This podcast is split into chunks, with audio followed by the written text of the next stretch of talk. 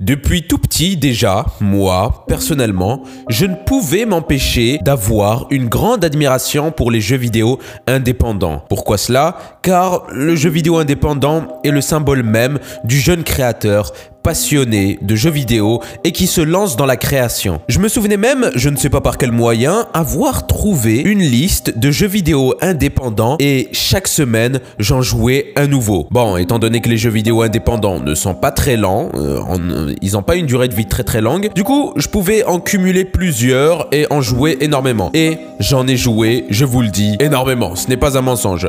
Ça, doit être dans les, dans les 100 ou 200, euh, je ne sais plus. Mais tout ce que je sais, c'est que il y a des jeux qui m'ont quand même plus marqué que d'autres. Bon, je ne vais pas euh, faire les classiques hein, comme Minecraft, mais euh, on va aller un petit peu plus dans les jeux qui sont un peu moins connus, mais qui sont des pépites du jeu vidéo.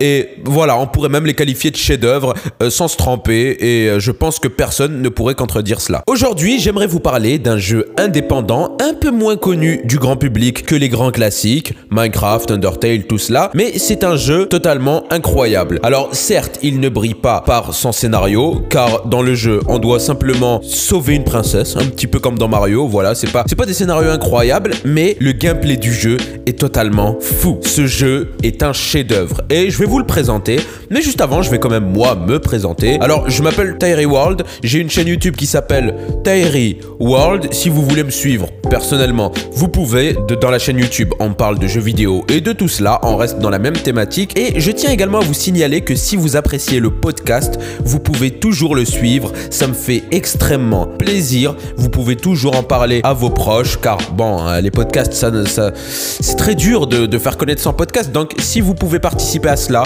si vous avez un proche qui aime les jeux vidéo et que vous voulez lui partager ce podcast, faites-le. Moi, ça m'aide énormément. Mais au-delà de tout cela, si euh, vous, vous voulez euh, ne pas simplement consommer, être euh, vraiment passif devant un podcast, vous pouvez participer en rejoignant le Discord qui sera normalement dans le lien de la description de l'épisode et même du, du, podcast tout entier. Vous pourrez y participer en me posant des questions et je peux même vous inviter pour parler. C'est toujours bonne ambiance. Et bah voilà, je pense que j'ai tout dit. Il est temps, voilà, il est temps de commencer à parler de Braid, c'est le nom du jeu vidéo. Braid, pour faire simple, est un jeu de plateforme où, comme je l'ai dit au début, l'on doit remplir des niveaux pour pouvoir arriver à sauver la princesse. C'est un jeu qui ressemble en soi, en tout point, à Super Mario Bros. Sauf que cette fois-ci, le jeu ne possède que 6 mondes à explorer. Et pour tout dire, on va pas se mentir, le jeu est relativement facile à terminer. Il est même très simple.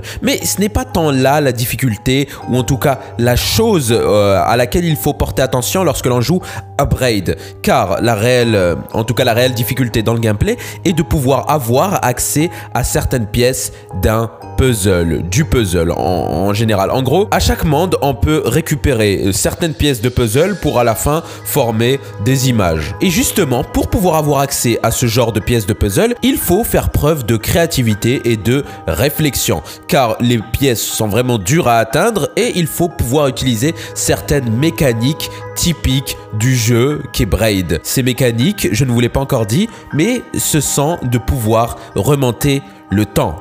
Alors certes, ce n'est pas la première fois qu'on voit cela, on a déjà vu cela dans euh, d'autres jeux, hein, c'était pas nouveau de pouvoir remonter le temps, mais le jeu qu'est Braid utilise à la perfection cette mécanique, et par-dessus tout la fait évoluer, car au fur et à mesure que l'on avance dans les mondes, le temps ne réagit plus de la même façon. Des fois, certains objets ne seront pas euh, affectés par euh, le temps, des fois certains objets le seront anormalement, c'est vraiment très bien utilisé. C'est un puzzle game, on peut le dire, et c'est un puzzle game qui demande énormément de réflexion et de créativité tant de la part des joueurs que des développeurs hein, pour mettre en place tout cela. Je ne vous l'ai pas encore dit, mais dans le jeu qui Braid, on incarne un protagoniste du nom de Tim et qui vient de Manhattan et qui de surcroît doit sauver une princesse, ça je l'ai déjà dit. Et on ne peut pas s'empêcher de voir dans cette histoire des incohérences, hein. franchement. Je ne vois pas pourquoi quelqu'un qui devrait sauver une princesse euh, vient de Manhattan.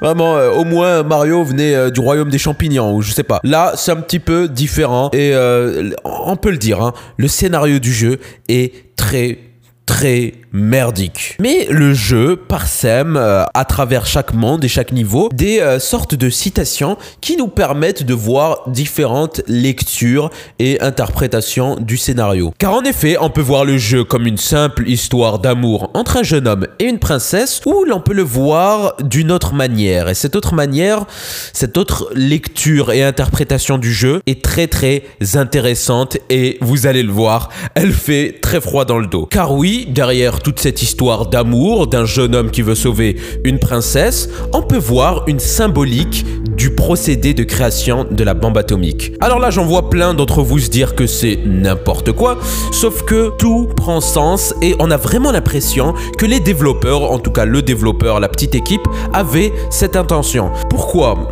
Car déjà, on commence le jeu, c'est qui je le rappelle un jeu de plateforme, dans un niveau où le background, c'est-à-dire l'arrière-plan du niveau, est représente une ville en flammes. Cette ville qui est enflammée peut euh, être une symbolique euh, de la représentation de la force destructrice de la bombe atomique. Mais ce n'est pas tout, parce que si vous vous en souvenez, je vous avais dit que le protagoniste venait de Manhattan. Manhattan, ça nous rappelle le projet Manhattan qui, euh, je le rappelle, est le projet de recherche de l'armement nucléaire par les États-Unis. Et en plus de tout cela, une autre coïncidence, je vous ai dit que le jeu était sorti le 6 août 2008, le 6 août qui est le jour, on va dire la date d'anniversaire du bombardement d'Hiroshima. Et toujours en continuant dans l'allégorie, on pourrait se dire que le protagoniste, ce serait peut-être les scientifiques ou euh, l'armée qui développe la bombe nucléaire et la princesse qui serait tout simplement cette bombe. Et euh, le but donc c'est que les protagonistes atteignent la, bombe pour pouvoir la fabriquer. Je trouve cette seconde interprétation du jeu vraiment très bizarre et euh, elle est vraie, hein, je pense vraiment. En tout cas, personnellement, je pense que les développeurs avaient vraiment cette volonté de faire cette seconde lecture, de faire un easter egg en quelque sorte à la création de la bombe atomique. Et euh, en réalité, le scénario avec la princesse n'est qu'un prétexte pour déjà mettre en place un gameplay qui, je le rappelle, est tout juste incroyable. Vraiment, je vous conseille, si vous aimez les jeux de réflexion, les puzzles, jouez à Braid. Mais au-delà de cela, euh, ce prétexte sert aussi à mettre en place une, une seconde lecture qui, je trouve, elle fait froid dans le dos, surtout quand on joue au jeu et qu'au final, on y passe un petit peu à côté, mais quand euh, on le sait et qu'on y rejoue, on se dit, mais c'était évident, je n'ai juste rien vu. Et ce qui est vraiment encore plus euh, incroyable, c'est que c'est exactement comme le monde euh, en 39-45, on n'avait pas prévu que ça allait se finir aussi violemment. C'était simplement l'armistice au début, hein, mais ça a très mal fini du côté du, du Pacifique. Voilà. Bon, maintenant que je vous ai présenté Braid, il est peut-être temps que je vous dise ce que je pense réellement de lui. Tout d'abord, Braid, je l'ai joué, ça fait un petit bout de temps quand même, ça, ça va faire bientôt quelques années. Et au-delà de tout ça, j'ai dû le finir en 7 ou 8 heures. Donc ce n'est pas un jeu qui a une durée de vie très très longue. Mais ça va, hein 7 ou 8 heures pour un jeu indépendant, c'est pas mal. C'est pas mal parce que les jeux indépendants ont souvent des durées de vie très courtes. Euh, et quand ils ont des durées de vie très longues, c'est généralement des boucles. Hein. Euh, par exemple, Minecraft euh, n'a jamais vraiment de fin. On fait toujours la, même boucle. Encore au début, il n'y avait pas cette histoire d'Under Dragon. Donc en réalité, il n'y avait pas de fin au jeu. Mais pour en revenir à Braid, j'ai dû le finir en 7 ou 8 heures. Et en plus, bon, les joueurs les plus expérimentés doivent facilement le finir en 5 ou 6 heures. Donc euh, voilà, euh, euh, c'est c'est malheureusement le cas, mais quand même, je tiens quand même à encore le souligner une autre fois, 7 ou 8 heures pour un jeu indépendant, c'est beaucoup. Il y a à peu près 6 mondes et les mécaniques qu'utilise le jeu sont totalement incroyables, car c'est un jeu avant tout de réflexion. À chaque fois, pour, je vous l'ai dit, pour le finir, c'est pas vraiment difficile, mais pour réellement le finir dans sa totalité, c'est-à-dire récupérer l'entièreté des pièces de puzzle et comprendre euh, par conséquent l'entièreté de l'histoire, prend du temps et demande également de la réflexion, hein, parce que je vous l'ai dit, les pièces de puzzle dans le jeu sont réellement dures à atteindre. Donc voilà, il faudra utiliser les mécaniques qui sont, je le rappelle, le maniement du temps, et ça amène à des situations totalement incroyables. Je sais pas, je sais pas comment vous le décrire, car il faut que vous le jouiez. Bon, après j'ai quelques reproches. Hein. Déjà, niveau design, niveau design, déjà je vous l'ai pas dit, c'est un jeu de plateforme en 2D. Euh, Braid est un jeu de plateforme en 2D et euh, niveau design, c'est pas incroyable. C'est vraiment pas incroyable, c'est pas mon style. Le protagoniste, ah, euh, vraiment, il est bizarre.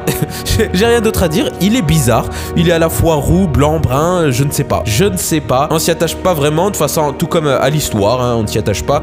on aurait pu nous-mêmes customiser notre personnage, ça aurait été la même chose. Je ne sais pas pourquoi, niveau, euh, niveau branding, niveau design, il y a un truc que je n'aime pas avec Braid. Il me repousse. D'ailleurs, si je ne l'avais pas joué, je ne l'avais que vu en vidéo, je ne l'aurais jamais apprécié. Hein. Et ça, je vous le dis, j'en suis sûr. Mais étant donné que je l'ai joué, j'ai pu passer outre ce, ce blocage du design. Sauf que moi, je vous le dis maintenant, a posteriori, je n'aime vraiment pas les designs du jeu. Il y a des gens qui peuvent aimer, moi personnellement, je n'aime pas. Et d'ailleurs, je vous demande votre avis, qu'est-ce que vous en, qu'est-ce que vous en pensez? Je vous le rappelle, pour qu'on puisse parler un petit peu euh, tous. C'est euh, sur le Discord, vous pouvez le rejoindre, le lien est normalement en description de la chaîne. Bon, voilà tout, je pense avoir tout dit, et avant de finir, généralement, hein, dans les épisodes de podcast, je réponds à vos questions que vous m'avez posées sur Instagram. Mais bon, figurez-vous euh, qu'aujourd'hui, j'ai oublié. Voilà,